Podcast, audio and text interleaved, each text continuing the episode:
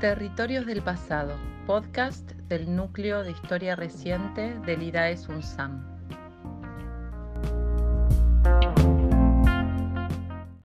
En estos momentos, miles de ciudadanos, hombres y mujeres en todo el país, en todos los pueblos, en las pequeñas granjas, en las ciudades y en esta Plaza de Mayo histórica que ha marcado rumbos a través de la historia nacional, ustedes, los argentinos, están expresando públicamente el sentimiento y la emoción retenida durante 150 años a través de un despojo que hoy hemos lavado.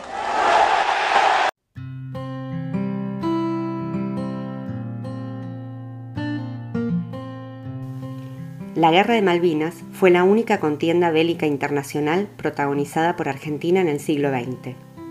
El conflicto con Gran Bretaña por la soberanía de las Islas Malvinas, Georgias y Sandwich del Sur se remontan a 1833, cuando Inglaterra tomó el archipiélago por un acto de fuerza ilegal. Sin embargo, la guerra se produjo casi 150 años después, durante la última dictadura militar argentina. Luego de seis años en el poder, el 2 de abril de 1982, el régimen militar decidió llevar adelante un operativo para recuperar las islas tan largamente reclamadas. ¿Cómo es posible explicar que Argentina se embarcara en un conflicto armado contra la segunda potencia de la OTAN por unos territorios helados y perdidos en el Atlántico Sur? ¿Cuál fue la estrategia política que permitió que el régimen iniciara esta guerra? ¿Por qué amplios sectores sociales dieron su apoyo a una guerra declarada por una dictadura que había secuestrado, torturado y asesinado a miles de ciudadanos en los 70. Mi nombre es Andrea Belén Rodríguez, soy investigadora del CONICET en el Instituto Patagónico de Estudios de Humanidades y Ciencias Sociales y docente en la Universidad Nacional del Comahue.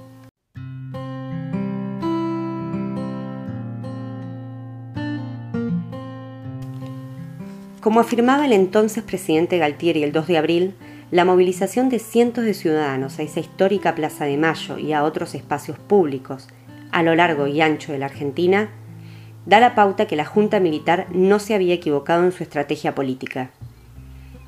Es que el desembarco en las islas del Atlántico Sur tuvo como objetivo principal la legitimación del régimen militar. Luego de seis años de gobierno, la dictadura militar estaba atravesando una profunda crisis económica, social y política. Desde 1980, el descalabro económico había abierto las puertas para que los cuestionamientos al régimen comenzaran a difundirse públicamente. Para 1982, el movimiento obrero ya había comenzado a reorganizarse y se había manifestado en las calles, eludiendo o enfrentando los controles policiales, Incluso el 30 de marzo se había producido una importante movilización obrera que fue duramente reprimida.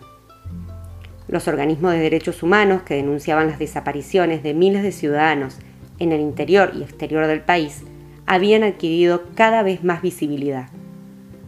Los partidos políticos tradicionales se habían agrupado en la multipartidaria para negociar una transición democrática lo antes posible e incluso distintas manifestaciones culturales de resistencia habían comenzado a ocupar diversos ámbitos. En esta coyuntura, distintos objetivos políticos del régimen parecieron unificarse en diciembre de 1981. Por entonces, el general Galtieri, al mando del ejército, buscó el respaldo del almirante Anaya para concretar un golpe de Estado contra el presidente de facto Viola. Desde la Armada Anaya le prometió total apoyo a Galtieri, su amigo desde la época del liceo militar, pero a cambio le solicitó que las Fuerzas Armadas llevaran a cabo acciones concretas en el terreno diplomático o militar para recuperar las islas antes de que se cumplieran los 150 años de la ocupación inglesa. Por ende, en lo concreto, la toma de las islas fue fruto de este pacto entre amigos.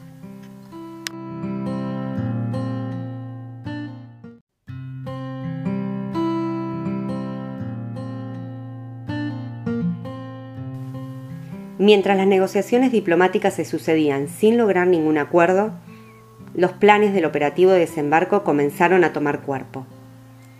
El plan consistía en ocupar las islas mediante una rápida y eficaz operación y dejar luego un destacamento mínimo para presionar a Inglaterra a retomar las negociaciones. Pero de ninguna forma preveía que el desembarco en las islas podía desencadenar una guerra. El plan de ocupar para negociar se basaba en dos supuestos, que finalmente se revelaron falsos. El primero, que Estados Unidos sería neutral, y el segundo, que Gran Bretaña no respondería a la acción argentina. Para que el operativo pudiera llevarse a cabo con éxito, se debían cumplir tres requisitos. Debía realizarse luego del 15 de mayo, ser una operación secreta para no perder el factor sorpresa, e incruenta para los ingleses, con el objeto de continuar con las negociaciones y no manchar la imagen ante los organismos internacionales. Sin embargo, un episodio confuso en las Islas Georgias, protagonizado por el empresario Davidoff y por efectivos de la Armada en marzo de 1982, desencadenó una escalada diplomática que condujo a la Junta Militar a adelantar el operativo de desembarco para no perder el factor sorpresa, o por lo menos para que los ingleses no reforzaran la defensa de las islas. Así, el 28 de marzo, partió la flota de guerra rumbo al archipiélago, y el 2 de abril las tropas argentinas desembarcaron en las Islas Malvinas. Por 74 días, las islas pasaron al dominio argentino, y durante ese tiempo el régimen gozó de una popularidad inusitada el contraste entre la movilización obrera del 30 de marzo y la reacción popular tres días después con la noticia de desembarco demuestra una cuestión evidente, el éxito de la estrategia política de la dictadura. Durante esos 74 días, el régimen tuvo un respiro en su deslegitimación social y política y promovió todo tipo de campañas para atizar el fervor patriótico.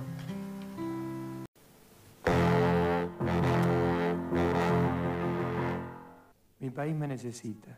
¿Qué puedo hacer por mi país? Trabajar con responsabilidad, incansablemente, aceleradamente, porque el país no se puede parar. Todo lo contrario. El país en acción es el motor de la victoria. Cada uno en lo suyo, defendiendo lo nuestro. Argentinos,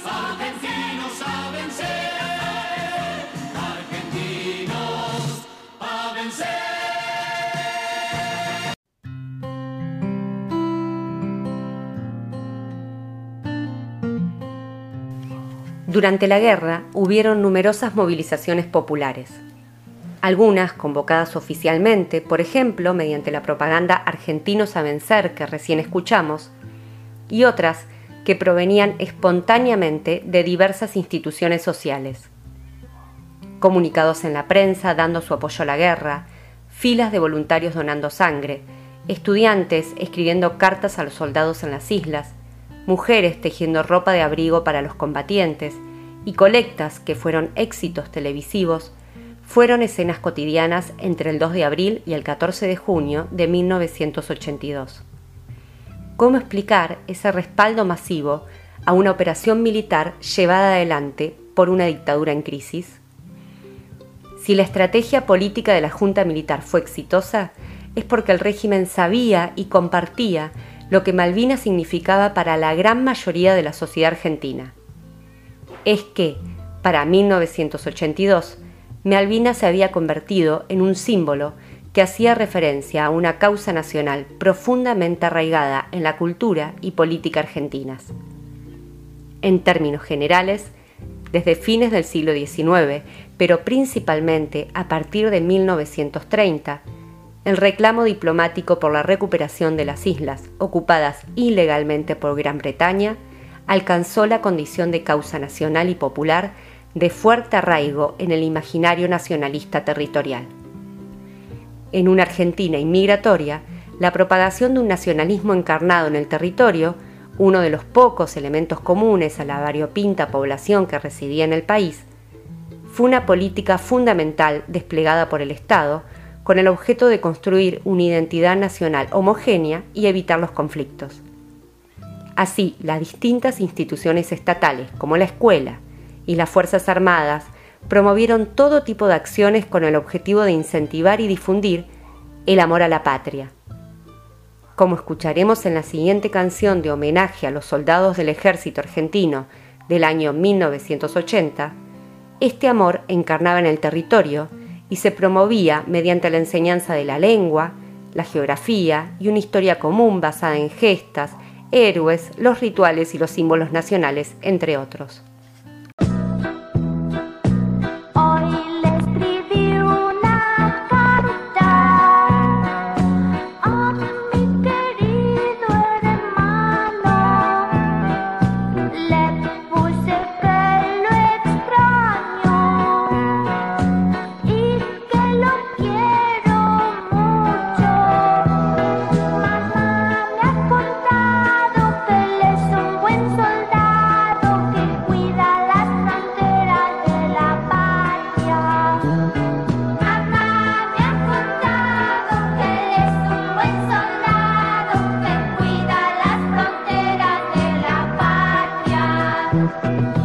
Viendo la relevancia que cobró el repertorio nacionalista territorial a comienzos del siglo XX, resulta lógico que la recuperación de las Islas Malvinas, el territorio irredento por excelencia, se convirtiera rápidamente en un símbolo nacional de especial magnitud, en una causa apreciada y apropiada por amplios sectores sociales, quienes le atribuyeron sentidos diversos y opuestos.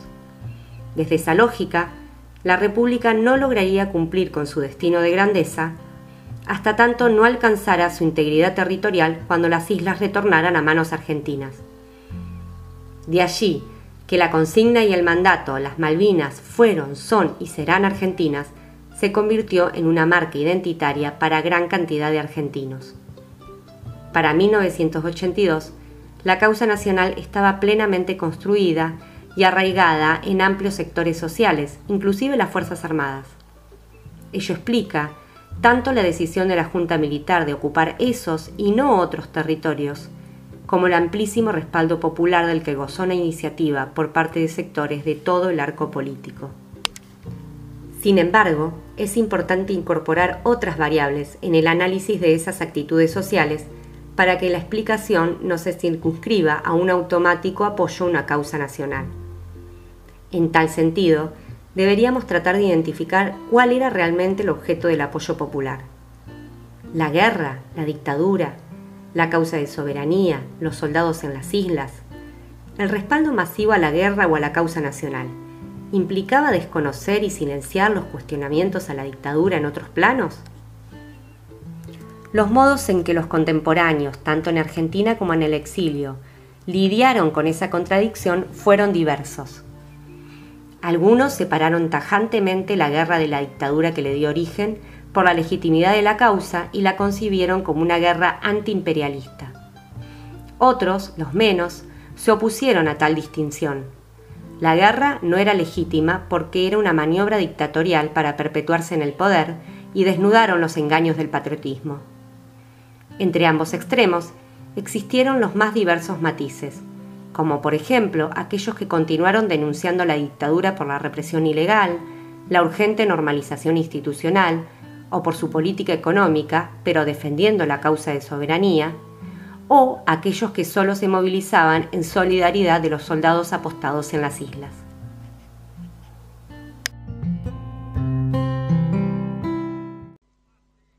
El combate de Puerto Argentino ha finalizado no permitamos que esa unidad lograda a través de una causa justa y esperada que respaldó más de medio mundo y que estuvo reconfortada por la visita de su santidad, sea perturbada y dañada por la actitud disociadora de una minoría descalificada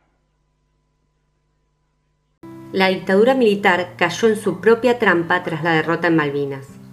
Así como de masivo había sido el respaldo popular el 2 de abril, tras la rendición el 14 de junio, los cuestionamientos a las Fuerzas Armadas se profundizaron, no solo por la derrota, sino también por su pésimo desempeño.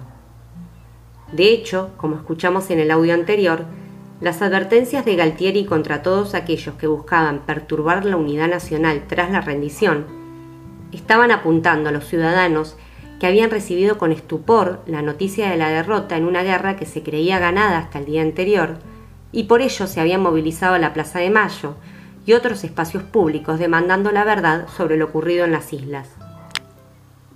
Desde ese entonces, la perspectiva de la Guerra de Malvinas como el último recurso que tuvo la dictadura para perpetuarse en el poder se extendió en la esfera pública. Sin embargo, si bien tal afirmación es indiscutible, también es insuficiente. Para comprender la guerra es necesario no solo considerar la coyuntura inmediata, sino también tener en cuenta la construcción de Malvinas como una causa nacional en la larga duración histórica. Es esa cuestión la que nos ayuda a comprender tanto la estrategia de la Junta Militar como el masivo respaldo al conflicto.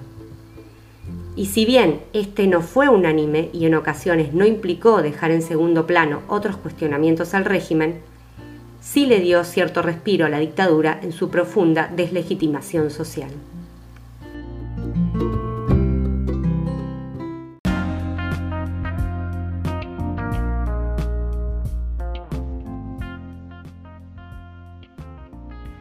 Esto fue Territorios del Pasado. Si querés comunicarte con nosotros, podés escribirnos a núcleohistoriareciente.com o buscarnos en las redes. En Twitter somos arroba nucleoidades y en Facebook Núcleo de Historia Reciente.